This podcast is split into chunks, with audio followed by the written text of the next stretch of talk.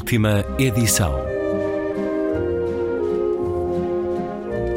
Um programa de Luís Caetano.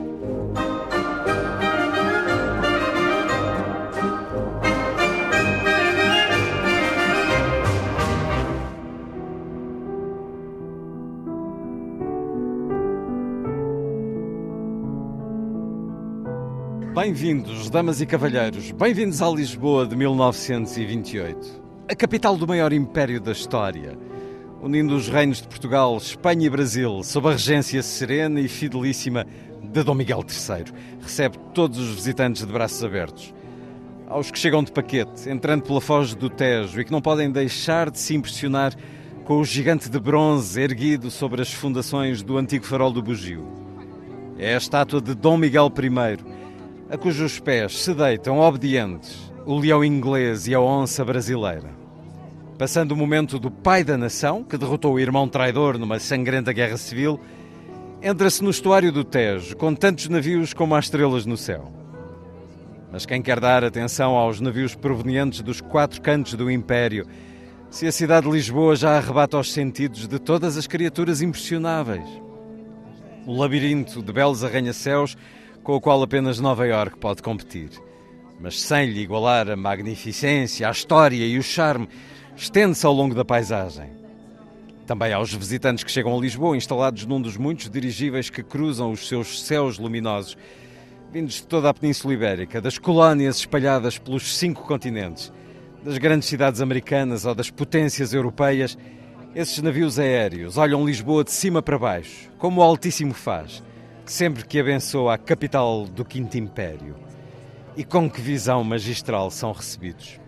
E é assim que nós somos recebidos neste fantasioso, delirante Lisboa no ar. O Ano Louco de 1928 é o romance de Luís Corte Real na chancela Saída de Emergência, que é a chancela nada e criada sob a sua idealização também há 20 anos Lisboa no ar leva-nos para uma história alternativa.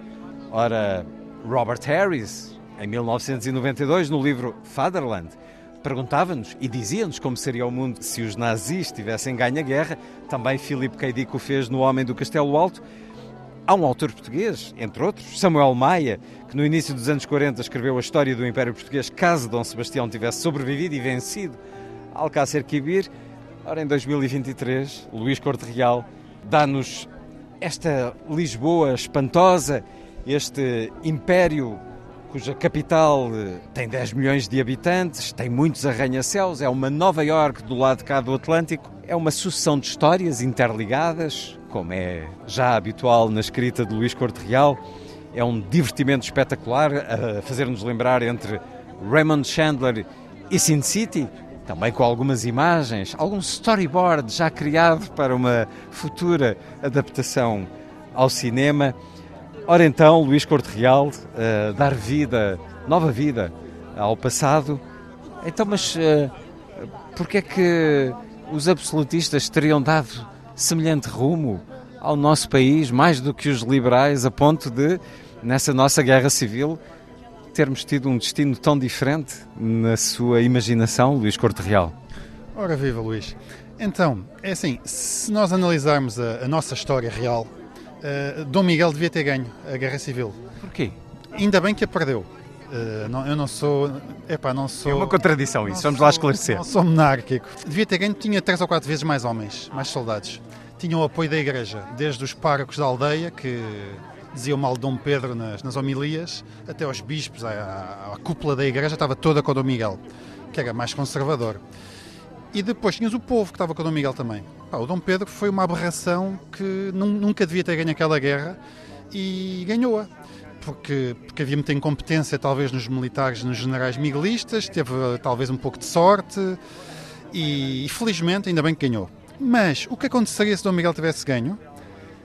num mundo onde existe o fantástico. Porque neste né, Dom Miguel não teria ganho a guerra sem um segredo que vais descobrindo ao longo dos contos, que lhe permitiu não só derrotar o irmão, Dom Pedro, que agora é conhecido como Dom Pedro o Traidor, permitiu-lhe recuperar o Brasil passado uns um, dois anos eh, de, de, de, ter derrotado o irmão. E anexar Espanha. E na, o, o, filho dele acabou por criar a União Ibérica. Portanto, com as colónias portuguesas, as colónias espanholas, epá, e, e, e, o segredo que está na base deste universo alternativo, tens esta Lisboa de 10 milhões de habitantes. É apelativa, apaixonante, mas, eh, como diz o autor, ainda bem que isto não se realizou. Ainda bem, isto para mim é uma distopia, ok? Seria uma distopia. Para já, porque é, é um mundo. Eu não acredito que os absolutistas ganhando eh, fizessem exatamente isto. Portanto, é uma utopia que esconde uma distopia, de certa maneira.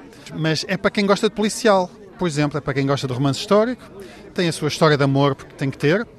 Uh, tem personagens que fui buscar ao imaginário, pá, que tu também deves te lembrar, os, e falaste há pouquinho do, do, do, do, hard-boiled detective, não é? Do detetive usa os punhos.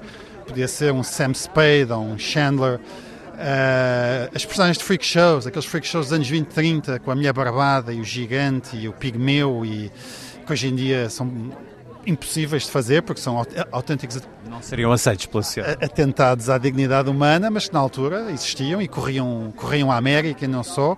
Portanto tem, tem... há um certo lamento de que nós não tivéssemos tido não isto mas mais um pouco que o país não tivesse sido um pouco mais animado, mais moderno. Acaba por passar por aí também o, o que sentia uh, por entre linhas aqui. Sim, a vitória de Dom Pedro começa aquele Portugal que essa de Queiroz descreve tão bem e que ainda, ainda o temos aí. E que não mudou nada, continua os mesmos políticos, a mesma modorra, a mesma país cinzento onde, como tu sabes, cada português lê meio livro por ano.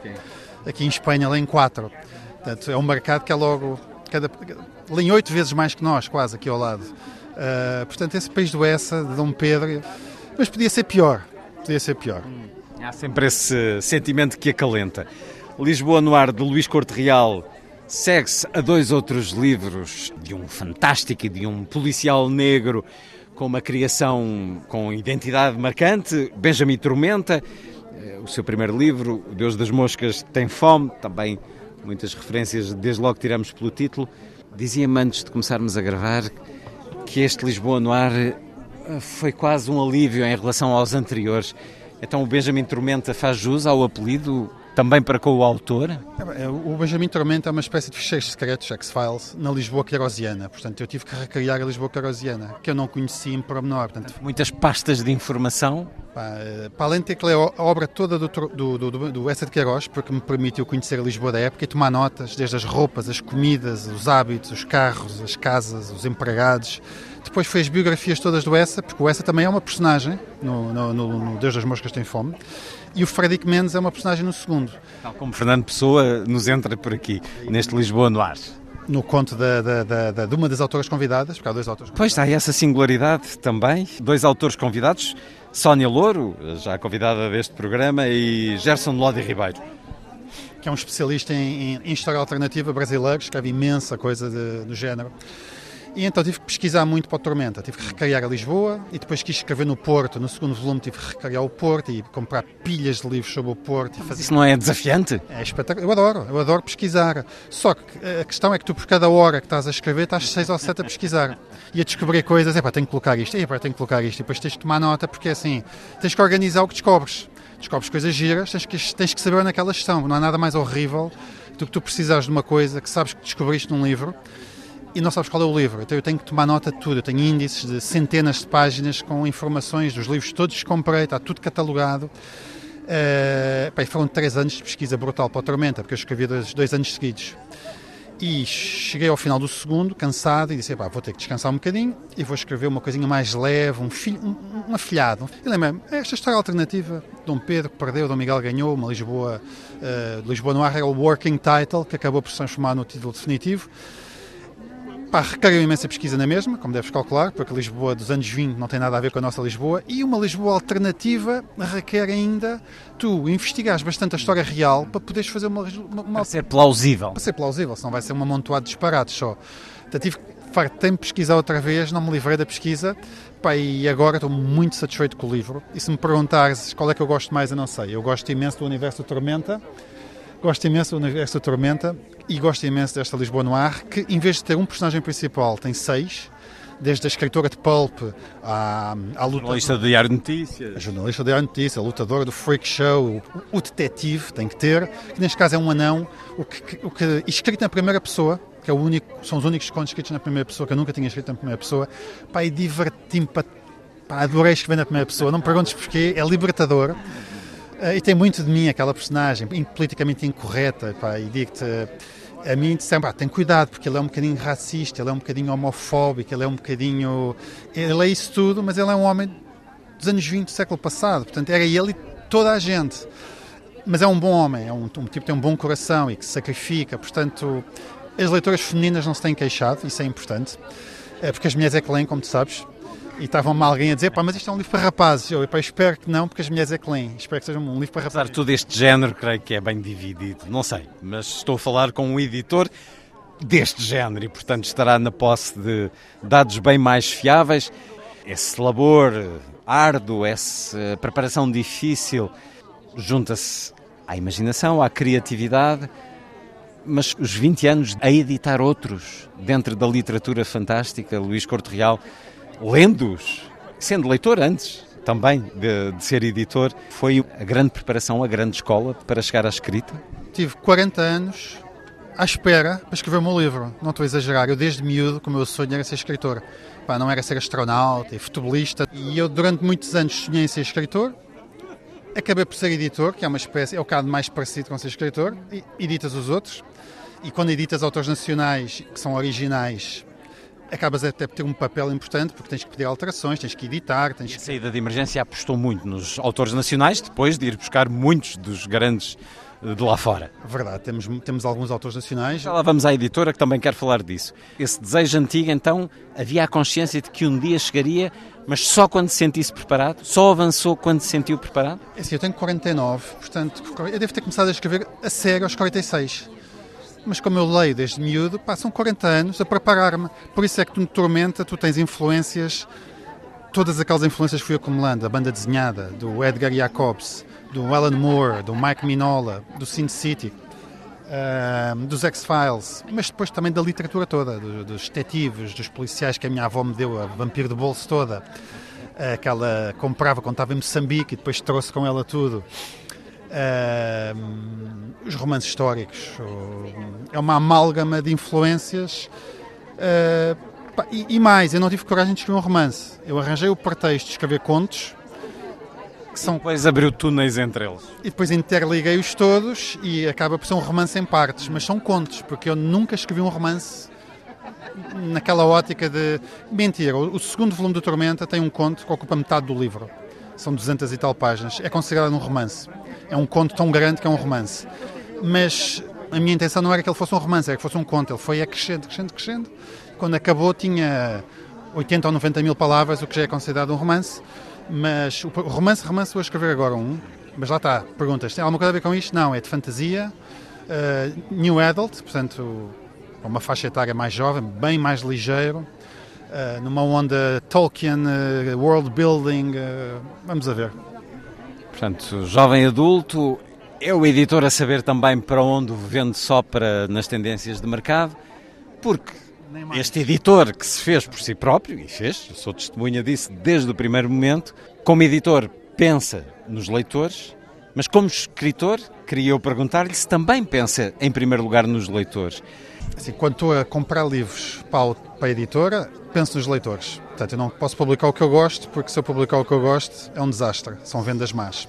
Com raras exceções. Sim, mas também as tem. Com raras também tem livros de que gosta. Adoro George Martin e vendemos 200 eh, mil. Portanto, Fez a editora praticamente. Eh, no início, ajudou muito. Nora Roberts não sou muito fã, mas já vendemos uns 350 mil livros, não é? Uh, mas é um equilíbrio entre o que tu gostas e o que tens que publicar. O Benjamin Tormenta é o que eu gosto. Hum. Pá, eu se soubesse que só ia vender 100, eu, eu tinha, escrito, na mesma. tinha escrito na mesma. Mesmo com essa tormenta toda. Toda. Uh, e, e, mas ele vendeu bem, vendeu bem, bem, bem para o nicho que é. Este, também, este Lisboa Noir também é o que eu gosto, mas acho que é muito mais fácil de ler, muito mais acessível, uh, é muito mais transversal. Uma pessoa que gosta de policial ou de romance histórico ou de, de, de, de histórias. Pá, facilmente gosta de Lisboa Noir. O Tormenta apesar de ter muitos leitores, não posso queixar, é muito nicho dentro do nicho. Mas podemos continuar a falar de nicho? Depois de George Martin? Mas o E do George- Tolkien? O George Martin só vendeu porque saiu do nicho. Não é? Quando tu sais do nicho e vais para o mainstream, vendes bem. Agora, Não 90... deixa de ser uma literatura etiquetada como de fantástico. É esse o nicho. É, mas depois a série de televisão da HBO eh, Deu uma ajuda-me Atraiu- brutal. atraiu os olhares do mainstream e o mainstream foi ler. Se o mainstream decidir ler Lisboa no ar, eu vendo 150 mil. Eh, e se calhar vão gostar de ler. O problema é como é que eu chamo essas 150 mil pessoas? Não consigo. A HBO, com uma das melhores séries de televisão de sempre, que bateu todos os recordes, seja de visualizações, seja de pirataria, seja de tudo, conseguiu atrair, pá, só em Portugal, imagina, nós, nós já punhamos o Martin no top, antes da série, já punhamos o Martin no top português, mas vendia 5 mil, que era brutal. Uh, hoje em dia o primeiro tem 60 e não sei quantos mil vendidos e o último, que é o décimo, tem mais de 80 mil. Pá, não é normal uma série de 10 volumes vender 80 mil no, no- no décimo. Não é nada normal. Luís Corte Real, autor de Lisboa Noir, O Ano Louco de 1928, a edição Saída de Emergência. Luís Corte Real, muito obrigado por ter estado na Antena 2 uma vez mais. Obrigado, Luís.